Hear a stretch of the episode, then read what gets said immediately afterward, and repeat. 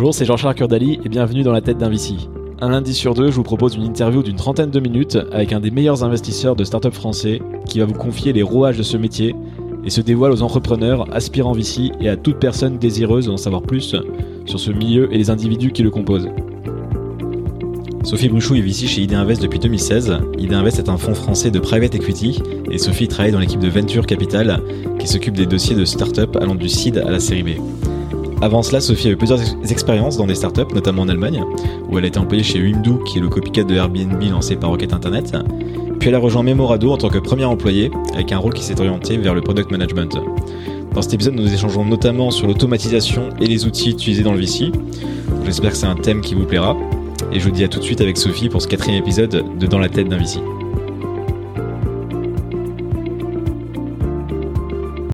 Bonjour Sophie. Salut Jean-Charles.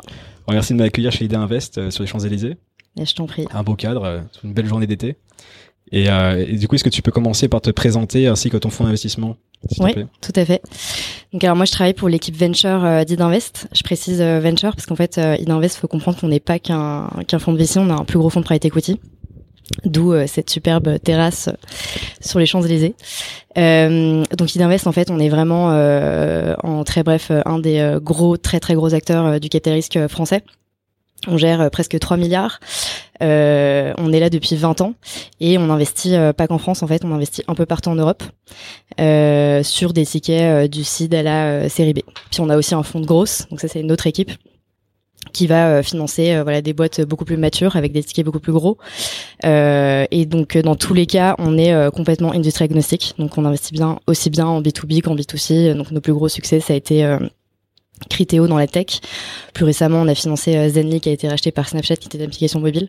Donc euh, nous, on est extrêmement euh, généraliste. Euh, moi, donc j'ai rejoint l'équipe. Pardon. Ton parcours. Oui. Moi, j'ai récupéré, j'ai rejoint l'équipe il y a trois ans.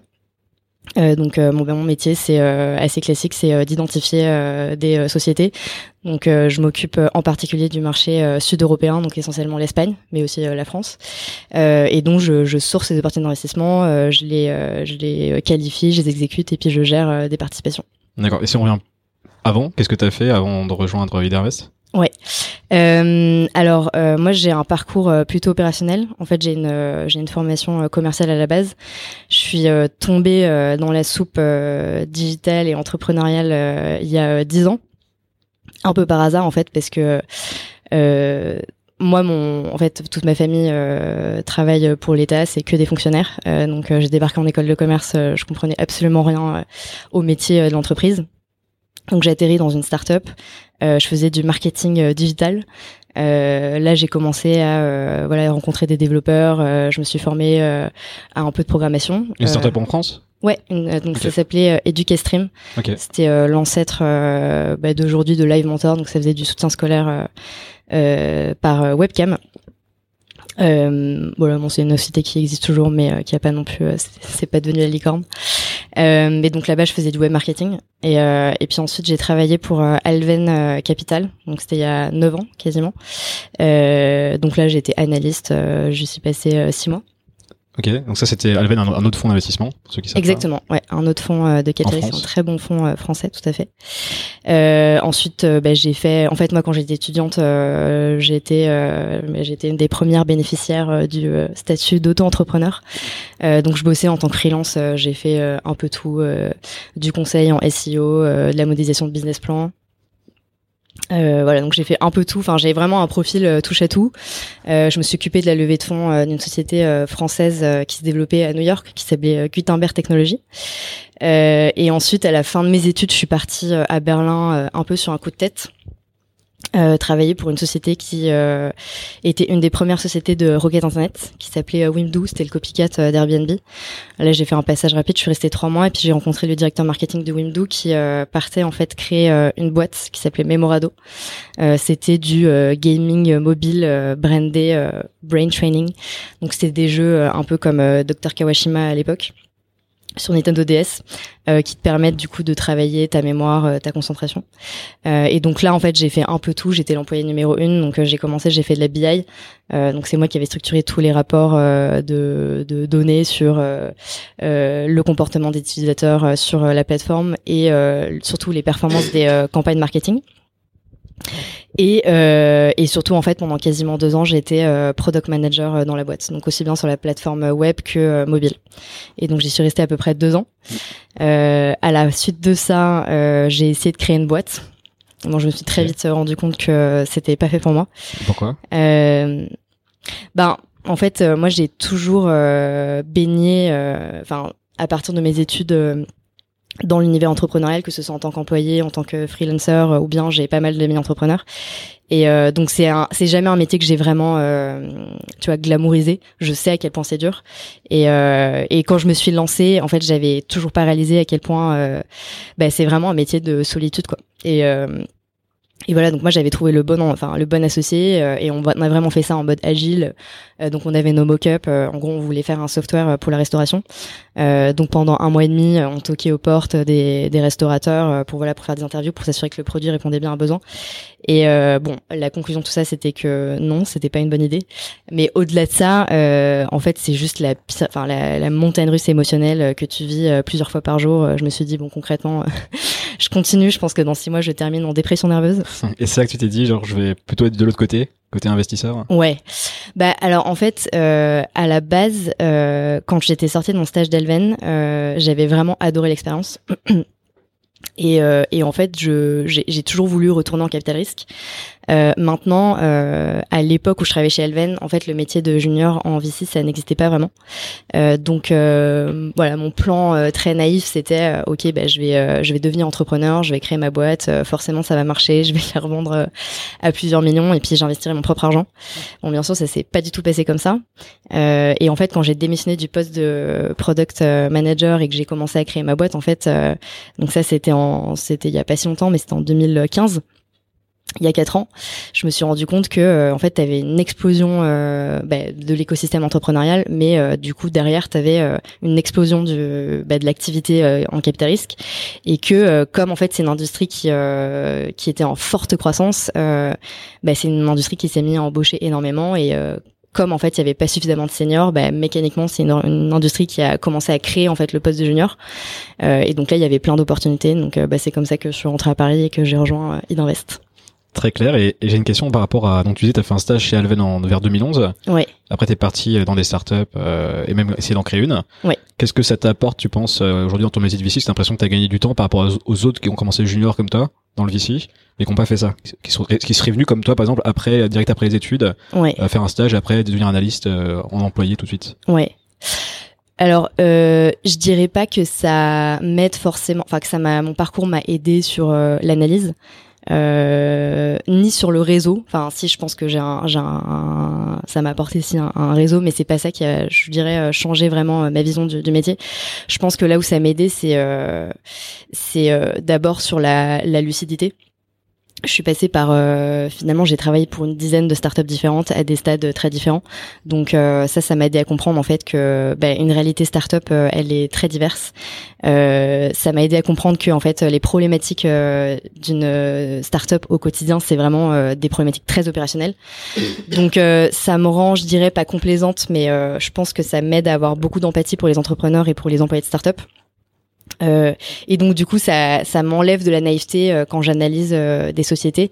Parce que je comprends en fait que le je comprends que voilà quand on nous pitch les boîtes dans nos locaux c'est voilà on arrive on nous présente une mariée qui est très bien habillée.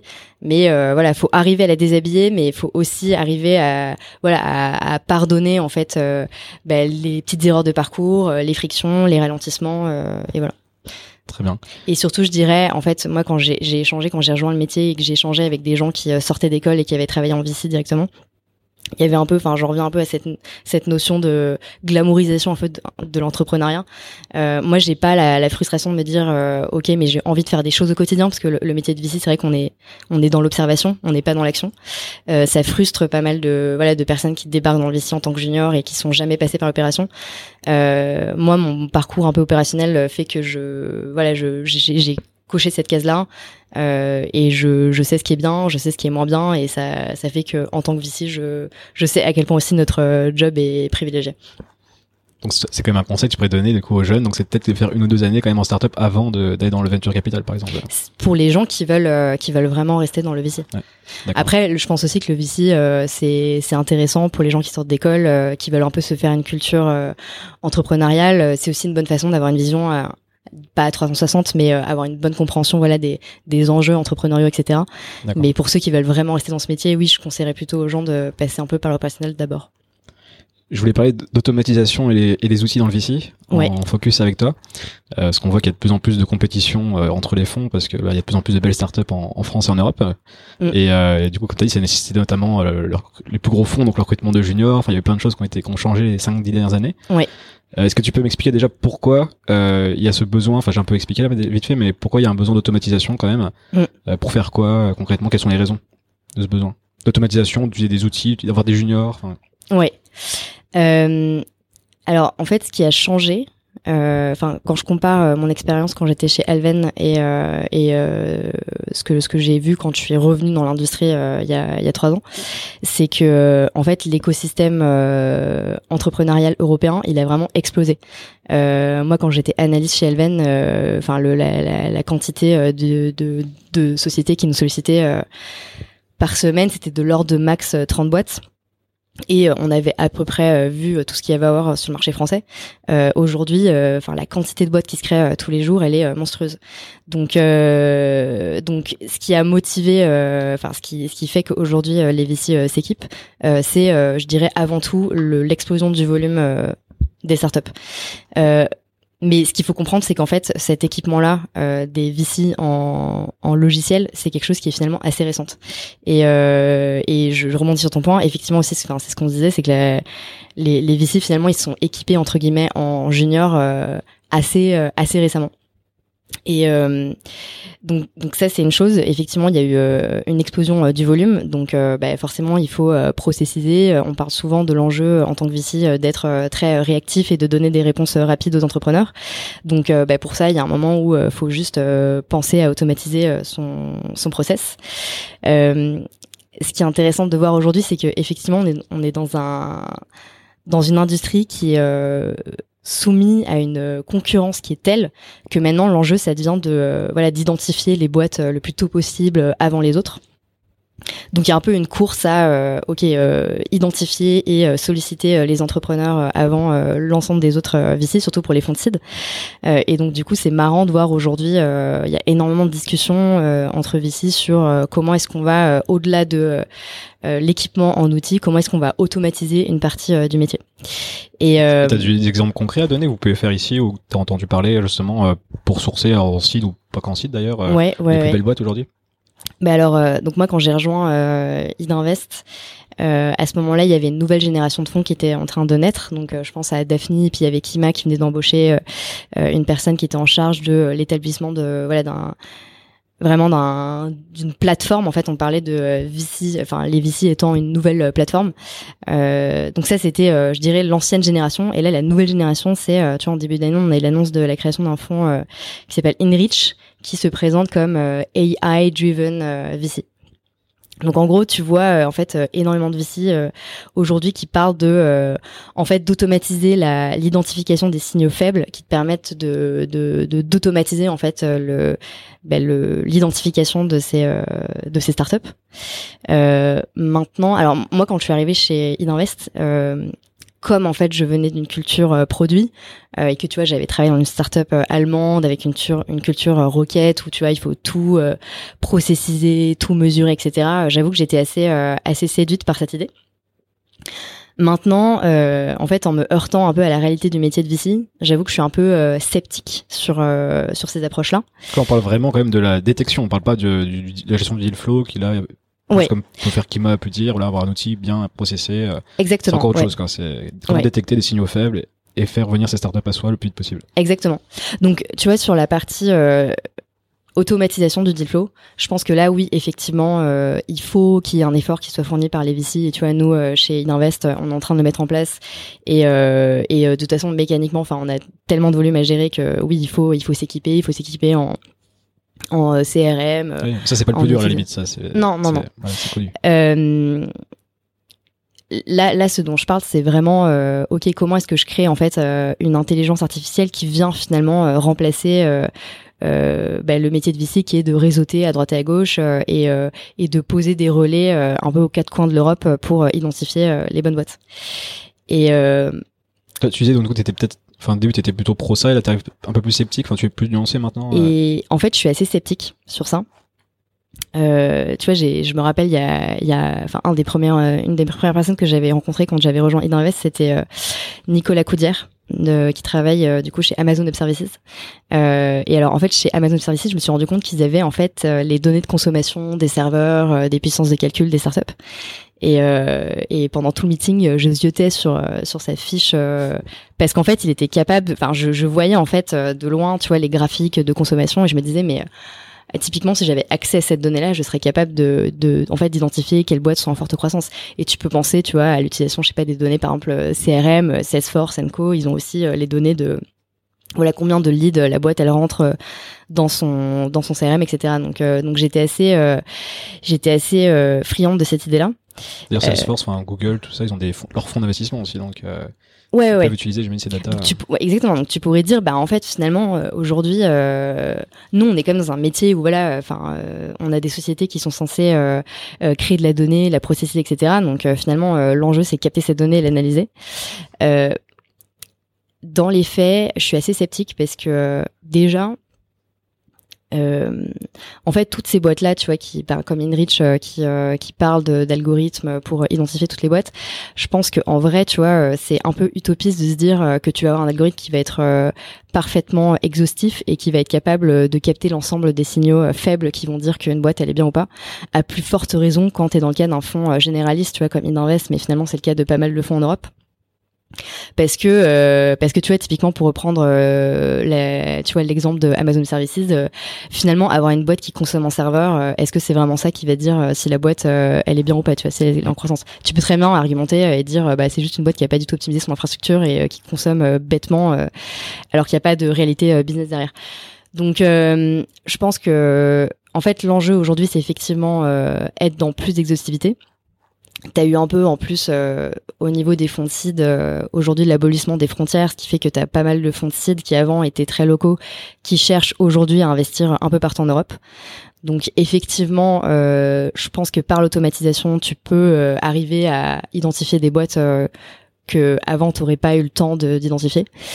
maintenant, je pense que en fait, dans les faits, de manière très pratique, si je regarde, tu vois, le, business model euh, d'Invici, euh, Inrich, dans le, enfin, dans les, interviews qu'ils ont fait, ils disent qu'ils ont investi, alors ça varie entre 3 euh, millions et 5 millions euh, dans le, la mise en place de leur, leur algorithme. Euh, bah, en fait, quand tu regardes sur un fonds de 55 millions, euh, comme c'est le cas d'Inrich, bah, tes frais de gestion, ils vont y passer complètement, quoi. Et, et derrière, est-ce que tu vas avoir la preuve que ces algorithmes-là t'ont permis de d'identifier une bonne boîte avant tout le monde? C'est pas sûr. Et en plus, aujourd'hui, je pense que finalement les boîtes, t'arrives plus ou moins toutes à les identifier. Euh, t'as un peu un mythe, tu vois, des, des t'as, cette utopie des VC qui voudraient identifier la boîte sous le radar euh, que personne n'avait vu, mais en fait aujourd'hui, euh, tu vois, les écosystèmes ils sont tellement établis que euh, suffit d'aller voir, ok, sur les job boards quelle boîte recrute pour savoir bah, est-ce que la boîte elle existe? Et si elle recrute des, des développeurs, a priori il y a quelque chose à aller fouiller, tu vois. Donc, euh, donc je pense qu'en fait, finalement. Euh... Parce qu'il est vrai plutôt en série A et plus, parce que quand c'est en pré-seed seed, euh, ils recrutent pas toujours à ce moment-là. Donc, euh... Ouais, c'est ça. Mais tu vois, typiquement en seed, euh, finalement, aujourd'hui, tu as une compétitivité qui est telle que euh, tu as même des fonds euh, qui vont aller identifier euh, les boîtes à leur création. Enfin, tu vois, aller euh, choper les registres de commerce ou bien, voilà, bam sur LinkedIn, tu as ta notification, tu as une personne qui vient de s'enregistrer en tant que CEO, co-founder depuis un mois, bah, en fait, ça te suffit pour aller contacter cette boîte-là. Donc, en fait, est-ce que tu as besoin d'aller investir dans un un, un, algorithme ultra puissant euh, qui va en fait euh, te, te, être capable de te prédire que cette boîte là euh, va être mieux que les autres. Honnêtement je crois pas. Enfin je pense que c'est finalement ça va te coûter énormément d'argent. Tu vas avoir un algorithme qui va difficilement tenir la route parce que en vrai, pour enrichir ta donnée, c'est énormément de scrapping sur des bases de données. Enfin, ça change tout le temps. donc, en fait, tu vas devoir investir dans la maintenance de ton de ton algorithme. Et, et au final, je pense que le vrai enjeu aujourd'hui, c'est bah, c'est gagner les deals. Donc euh, c'est euh, et ça en fait tu peux pas le tu peux pas le, déshumaniser. Enfin la vision tu vois très euh, robotique où le VC ça devient un produit, ça devient une plateforme, ça devient un robot qui va contacter automatiquement tous les entrepreneurs. je trouve ça un peu extrême quoi. D'accord. Et sur la partie plus sourcing, gestion du deal flow est-ce que, et organisation de manière générale, tu as des outils que toi que tu utilises ou que tu sais que la plupart des VC utilisent qui, qui aident justement à la gestion du, du quotidien? Ben, ce qui est sûr, c'est que maintenant, euh, ça devient incontournable euh, d'avoir un CRM. Euh, donc nous chez Idinvest, euh, comme on est une grosse machine euh, et qu'on a d'autres départements, on a choisi de travailler avec Salesforce. Parce que on a, tu vois, on a donc nous on travaille pour la partie investissement, mais on a aussi des équipes sales qui font du fundraising tout le temps. On a d'autres activités d'investissement, on a un portefeuille qui est très profond, donc c'était compliqué d'utiliser des, petits CRM ce qui se passe aujourd'hui. Enfin, euh, l'autre jour, j'étais en Allemagne et euh, il y avait une, personne qui me disait que aujourd'hui, euh, tous les VC allemands sont équipés d'un CRM qui s'appelle Daffinity, qui est un CRM qui a été pensé pour le métier de, de VC. Sur les autres outils, honnêtement, chaque VC essaie un peu de garder sa secret sauce. Tu vois, même en fait, au sein de chaque équipe, chacun va utiliser ses propres réseaux et ses propres outils. Donc euh, ça reste assez varié, mais bon voilà. Enfin, c'est pas forcément uniformisé, mais au sein d'un propre fond, quoi, dans un fond. Euh, non, non, non, non. Mais en fait, pourquoi c'est pas harmonisé? Je pense que ça le serait si, euh, tu vois, les VC avaient une forte conviction sur, euh, ok, la bonne façon de trouver les bons investissements, c'est ça, et donc d'après cette méthode-là, on va s'équiper de telle manière. Mm. Et euh, et c'est un peu ça la la problématique euh, du métier de VC versus euh, tu vois euh, un, le métier de product management c'est qu'en fait en VC tu passes en fait toute ta carrière à remettre en cause tes propres méthodes tes, tes schémas d'analyse et puis aussi on est sur une industrie qui évolue hyper rapidement donc finalement tu vois les outils aussi les sources de données qu'on utilise elles vont énormément varier mm. tu vois à l'époque où euh, on disait que euh, voilà, euh, les applications mobiles, c'était un secteur hyper intéressant. Bah forcément, je pense que tout le monde cherchait à s'équiper en Apani, Aptopia. Il y a eu la période où on parlait de des outils pour développeurs. Donc là, bah, tu vas regarder sur Stack Overflow, GitHub, etc. Mais en fait, peut-être que l'année prochaine, ce sera une autre industrie sur laquelle tout le monde va se précipiter. Dans ces cas-là, tu voudras regarder d'autres bases de données. J'ai une question. Tu dis que des fois, chacun va pas avoir sa technique même au sein d'un propre fond. Mm. Donc comment euh, la connaissance elle est partagée, comment elle est utilisée, est-ce qu'elle est, est, stockée quelque part? Enfin, vous apprenez plein de choses individuellement et des fois peut-être en petit binôme. Ouais. Comment on fait pour euh, leverager ça derrière euh, pour que le fonds en bénéficie? Ouais. C'est une super question. ça n'existe pas, tu vas dire. Ça, euh, non, non, non. C'est vraiment. On, on, on, échange énormément sur ce sujet en ce moment chez Idinvest. Euh, effectivement, euh, c'est pour moi c'est un besoin et en fait c'est un, un vrai enjeu. Parce que l'enjeu aujourd'hui c'est que les, les équipes euh, d'investissement elles ont grossi dans tous les fonds. Euh, ce qu'on se disait c'est que du coup tu as eu la création d'une nouvelle strate, euh, celle des juniors, euh, et qu'en fait là où avant le métier de VC c'était vraiment un métier solitaire, aujourd'hui c'est un métier où les gens apprennent à travailler en équipe. Euh, et donc tu vas avoir euh, plusieurs personnes qui vont s'insérer dans la chaîne de valeur. Donc euh, ça, ça va énormément varier d'un fonds à un autre.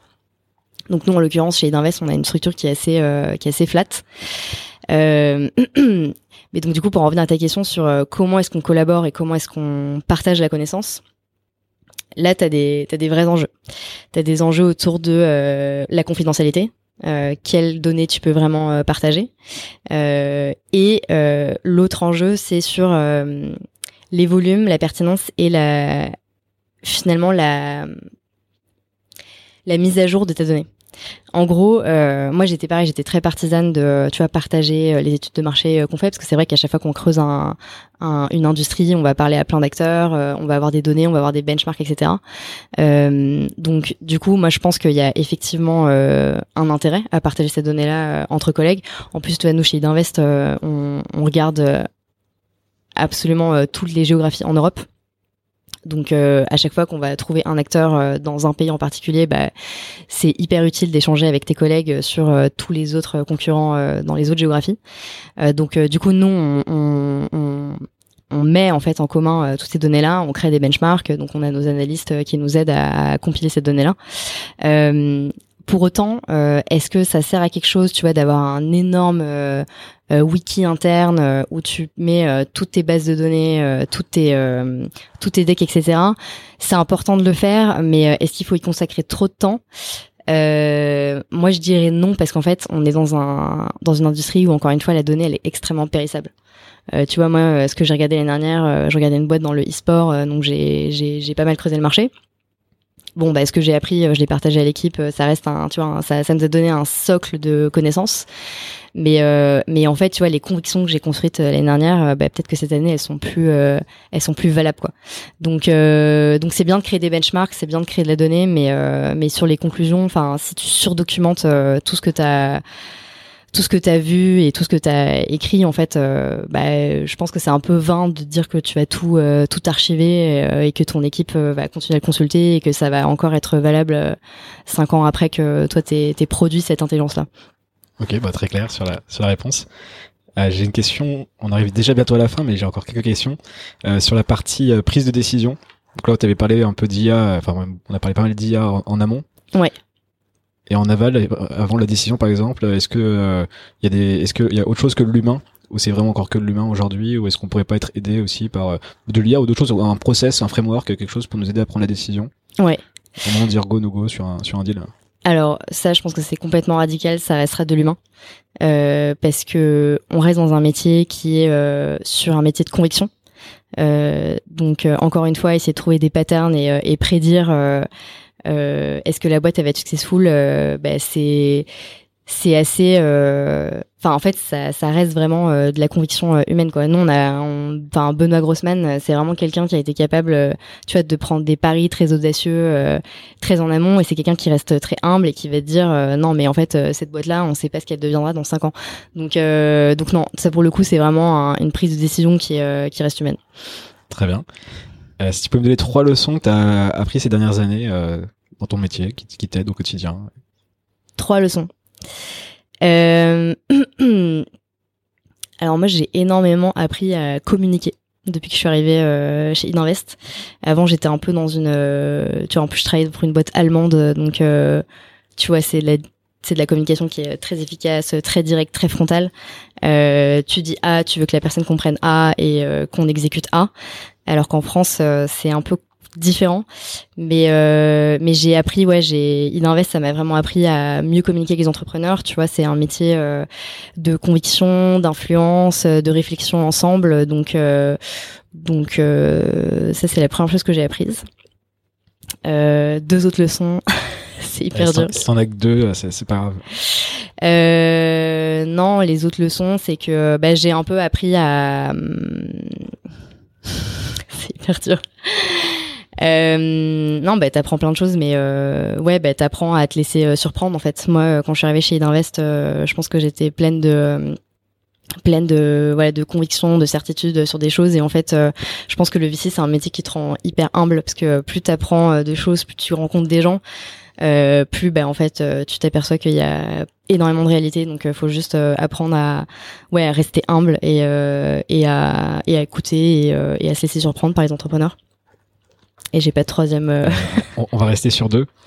Est-ce que tu as des, des, influences dans, dans le métier, euh, des, des, livres, des blogs, des, des investisseurs qui t'inspirent euh, Alors moi j'aime bien euh, j'aime bien lire des ressources très différentes en, en blog et en, en VC, bah, forcément, euh, j'écoute, euh, je pense comme euh, pas mal de gens, Harry Stebbings, mais moi j'aime beaucoup écrire, enfin, pardon, lire des ou écouter des ressources sur la psychologie, la sociologie, et parce que je trouve que ça te, en fait, c'est en diversifiant un peu tes ressources de lecture que ça t'amène à réfléchir. Tu vois, là, je lisais un livre, c'est la biographie de Magellan par euh, Stephen Zweig, ouais. Excellent, Et en fait, euh, tu vois, c'est un ouvrage historique et ça m'a fait vachement réfléchir sur la question de euh, prise de risque et de et de. C'est des sacrés entrepreneurs. Là. Ouais, tout à fait, ouais.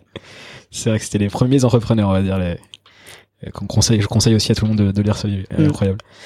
Et euh, non, bah très bien. Bah, ma question, c'était ton livre préféré, mais tu, enfin, pas forcément préféré, mais t'as parlé d'un bouquin, donc euh, au moins que t'en aies un autre à donner, un, un livre qui, qui peut t'ouvrir, ouvrir l'esprit aussi, qui est pas forcément donc forcément lié au VC, mais de ce type. Euh, alors un livre que j'ai lu récemment, ouais, ça s'appelle les 48 lois du pouvoir. c'est Robert Greene, ça? Ouais. Et c'est euh, c'est un livre qui détaille une à une toutes les, les stratégies à mettre en place euh, pour acquérir du pouvoir. c'est comme Machiavel un peu, c'est dans un autre un peu récent. Ouais, ouais, ouais, ça fait un peu lecture de psychopathe, mais euh, mais je pense que quand on navigue en fait dans un écosystème aussi euh, redoutable que celui du VC de l'entrepreneuriat, euh, c'est assez intéressant. C'est assez pédagogique. je, les mettrai en, je les mettrai en ressources. Et pour finir, comment les entrepreneurs peuvent rentrer en contact avec toi? Euh, bah, ils peuvent euh, m'ajouter sur LinkedIn ou m'envoyer euh, un email à sbr@idinvest.com. Et tu peux redire justement, tu t'occupes de quelle partie? Donc tu avais dit plutôt Espagne, France. Ouais, sur quel type de tour Sud, France, CID à série B. et à peu près tous les toutes les industries. donc moi j'aime bien particulièrement tout ce qui est consumer, marketplace et SaaS. Ça reste assez assez large. Très bien. Bah écoute, merci beaucoup Sophie. Puis à, merci très bientôt. Charles. À bientôt.